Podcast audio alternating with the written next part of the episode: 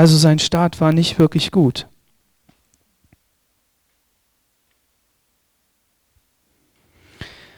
Kapitel 18 vom 1. Samuel.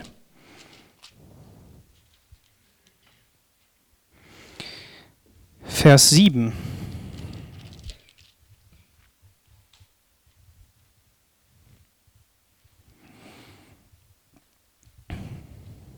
Und die Frauen sangen im Reigen und riefen, Saul hat seine tausend geschlagen, David aber seine zehntausend.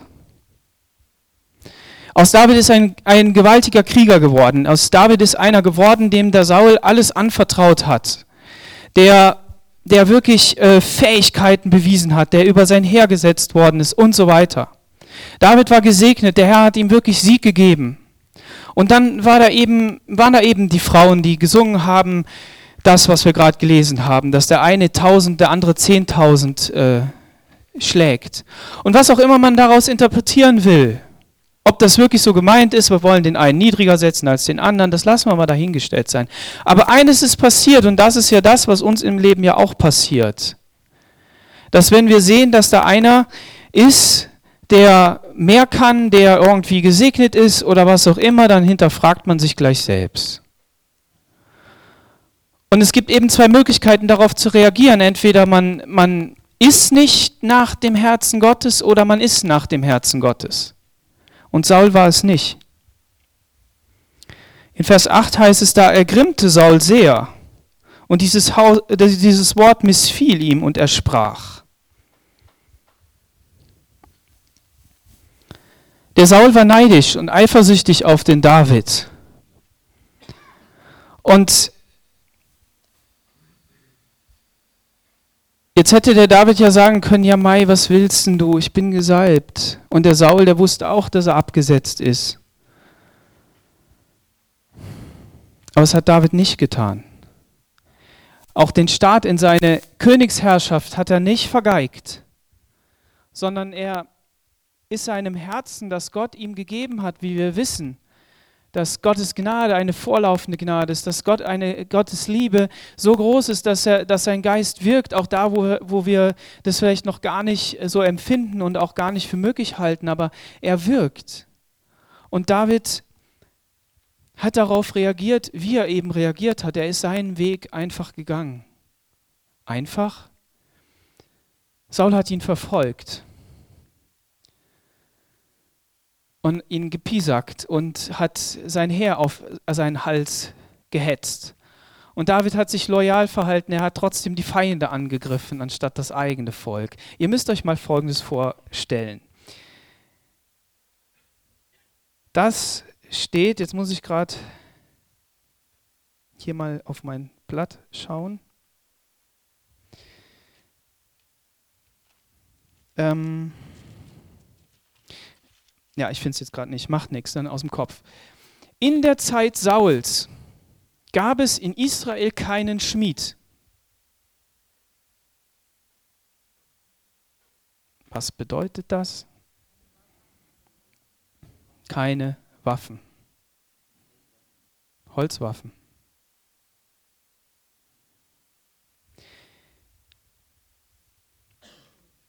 Jonathan hat mal bei einer großen Schlacht einfach seine Leute genommen, obwohl der Saul gesagt hat, das sollen die alle gar nicht, und ist einfach in das feindliche Lager gegangen und hat dafür Unruhe gesorgt, hat die angegriffen. Mit seinem, nee, mit seinem Waffenträger, so, mit seinem Waffenträger. Und hat die da platt gemacht. Hat natürlich ein Fließ ausgelegt, wenn der so und so sagt, dann mache ich das und sonst nicht. Und dann sind, haben sie das gemacht. So, und der Punkt ist, dass da steht, dass, dass ähm, Israeliten, Leute des Volkes Israel als Söldner bei den, äh, bei den Philistern gekämpft haben. Ja, man lässt sich das ja noch irgendwie eingehen, dass irgendwer bei der Fremdenlegion irgendwo mal war. Ja? Das lässt man sich ja noch eingehen. Aber der heilige Israelit geht als Söldner bei den Philistern kämpfen, mal mit echten Waffen. Die hatten ja Schmiede. Man musste ja mit seinen mit seinem Flug musste man ja zu den Philistern gehen und es da schärfen lassen. Nur Jonathan und Saul hatten Waffen. Und jetzt passiert Folgendes, diese Söldner, die drehen sich um und kämpfen mit Israel. Was sind das für chaotische Zustände? Also beim, muss das das ja vorstellen. Dieses Volk war ein erwähltes Volk. Dieses Volk war ein Volk, das, das Gott zum Herrscher hatte, zum König, zum Hirten. Und da haben sich einen König äh, gewünscht, weil das ja jeder hat. Jetzt war ihnen das auch nicht gut genug. Da ist man dem König untreu gewesen und ist einfach in das gegnerische Kriegslager gegangen. Ja, das war kein Ballerspiel am PC, sondern das war echt. Solche Verhältnisse hat man da gehabt. Und David ist treu geblieben. David hat sich zwar versteckt und ist umhergeirrt und es hat auch allen möglichen Blödsinn dabei gemacht. Aber er hatte so ein Herz, dass es nach dem Herzen Gottes war, dass Jesus sagt zu den Pharisäern, ja wisst ihr was, ihr macht das alles hier so genau und tastet nichts an, aber habt ihr nicht gelesen, dass David in den Tempel gegangen ist, er in die, in die Stiftshütte gegangen ist und, und das Brot gegessen hat? Man muss sich das mal vorstellen. Der gleiche David sagt, wir holen die Bundeslade, holen wir wieder nach Jerusalem und hat die Schrift nicht gelesen und wusste nicht, dass man das tragen muss. Und es fasst einer an und stirbt. Jetzt sagst du ja, es ist nicht die Bundeslade, aber gut, ich würde sagen, das ist genug Heiligkeit, auch selbst bei den Schaubroten. Und Jesus betont das ja. Es geht hier darum, dass es, dass es eine Herzenseinstellung war. Und das nicht nur als Alibi. Hat denn David auch Fehler gemacht?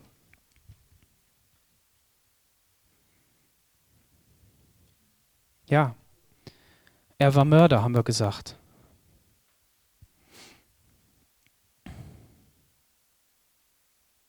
Im zweiten Samuel steht das. Kapitel 11 und 12. Er hat seine Königsherrschaft ausgebreitet, Gott hat ihm Sieg geschenkt, Gott hat ihm wirklich Ruhe und Frieden gegeben, er war gefestigt und er hat ähm, viel erlebt, rauf und runter. Und irgendwie ist ihm es äh, überdrüssig geworden und er ist nicht mit in den Krieg gezogen, so wie die Könige das zu der Zeit taten. Und ihm war langweilig. Ja, wenn einem langweilig wird, da kommt man auf blöde Ideen. Das ist so man sagt das dann immer gerne in Bezug auf die Kinder, ne? Die, denen dürfen nur nicht langweilig werden, sonst, sonst machen die Blödsinn, ne? müssen beschäftigt werden. Aber wenn es eben blöd läuft, dann ist Langeweile doch nicht so gut. Ich würde behaupten, nicht immer. Es ist auch gut, mal Langeweile zu haben, damit man auf gute Gedanken kommt. Das ist, glaube ich, auch sinnvolle Langeweile, nicht nur Entertainment die ganze Zeit. Aber der Punkt ist, dass ihm wahrscheinlich irgendwie langweilig ist und stolziert auf seinem Haus darum und sieht eine Frau. Ja, sich baden. Ja, und dann hat er mit ihr Ehebruch begangen. Aber nicht nur das, sondern hat auch gleichzeitig dafür gesorgt, dass der Ehemann umgebracht wird. Und der Herr sandte Nathan zu David. Der erzählt ihm eine Geschichte. Der Reiche es waren zwei Männer in der Stadt, der eine reich, der andere arm. Der Reiche hatte sehr viele Schafe und Rinder. Der Arme aber hatte nichts, als nur ein einziges Lämmlein, das er gekauft hatte. Und er nährte es so, dass es bei ihm und mit seinen Kindern aufwuchs. Es aß von seinem Brot und trank aus seinem Becher und schlief in seinem Schoß und erhielt es wie eine Tochter. Als aber der Reisende, als aber ein Reisender zu dem reichen Mann kam, da reute es ihn, von seinen eigenen Schafen und von seinem eigenen Rindern eines zu nehmen, um dem Wanderer, der zu ihm gekommen war, etwas zuzubereiten. Da nahm er das Lamm des armen Mannes und bereitete es dem Mann zu, der zu ihm gekommen war. Da entbrannte der Zorn Davids sehr gegen den Mann, und er sprach zu Nathan, so wahr der Herr lebt, der Mann, der dies getan hat, ist ein Kind des Todes, du bist der Mann.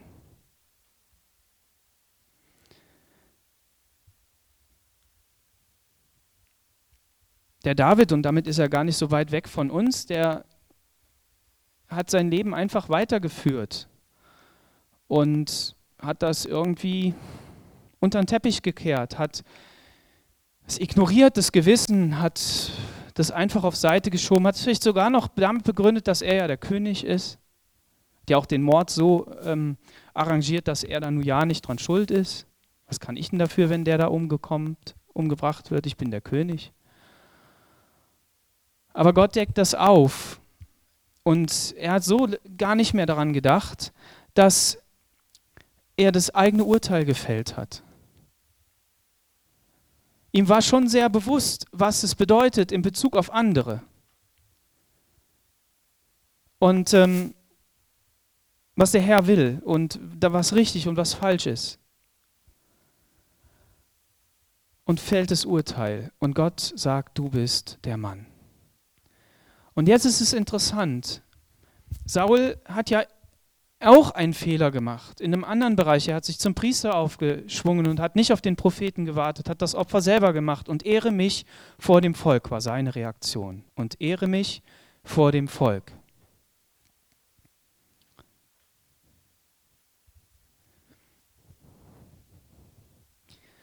Das Herz des David war ein Herz nach dem Herzen Gottes.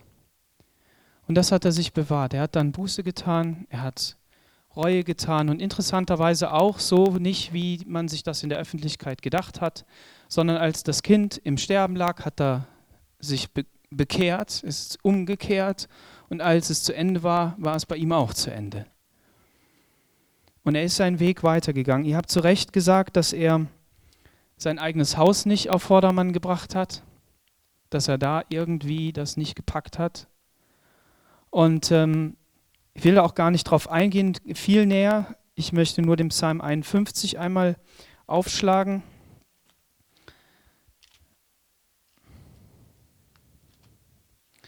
Wo, es, ähm, wo er diesen, diesen Fehler einsieht und da sieht man dann, wie er da in Zukunft mit umgehen möchte. O Gott, sei mir gnädig nach deiner Güte, tilge meine Übertretungen nach deiner großen Barmherzigkeit. Wasche mich völlig rein von meiner Schuld und reinige mich von meiner Sünde. Er war sich vollkommen bewusst, dass er weder von außen noch von innen heraus einen perfekten Start in seine Königsherrschaft hatte und auch des Weiteren wusste er, dass in seinem Herzen nichts Gutes ist. Er wusste aber, an wen er sich wenden konnte. Und das möchte ich heute jedem zurufen, der denkt, seine Linien sind zu krumm. Der denkt, die Voraussetzungen sind nicht perfekt. Es sind zu viele Menschen um mich herum, die gegen mich sind. Oder ich mache zu viele Fehler, ich habe zu viele Fehler gemacht. Für Gott hast du nie zu viele Fehler gemacht. Du kannst nur einen einzigen Fehler machen, den kann man machen. Und das ist zu sagen, Gott kann nicht. Und ich stehe Gott damit im Weg. Das ist der Fehler, den du machen kannst. Aber Gott lädt dich ein. Und er sagt, ich möchte auf deinen Linien, auf deinen Lebenslinien und damit nicht diese hier, die der Hand. Ich möchte auf deinen Lebenslinien gerade schreiben. Und ich liebe das Krumme. Mit Bathseba ist Jesus gekommen. Mit der Frau des Betrugs ist Jesus gekommen. Ist das nicht krass? Ist doch total cool. Und Gott lädt dich heute Morgen ein. Da heißt es im Johannes 1, Vers 12, so viele ihn aber aufnahmen, denen gab er das Recht, Kinder Gottes zu sein. Was hat der David denn gemacht? Wir lesen im Vers 12, da heißt es, erschaffe mir, o oh Gott, ein reines Herz und gib mir von neuem einen festen Geist in meinem Inneren und verwirf mich nicht vor dir.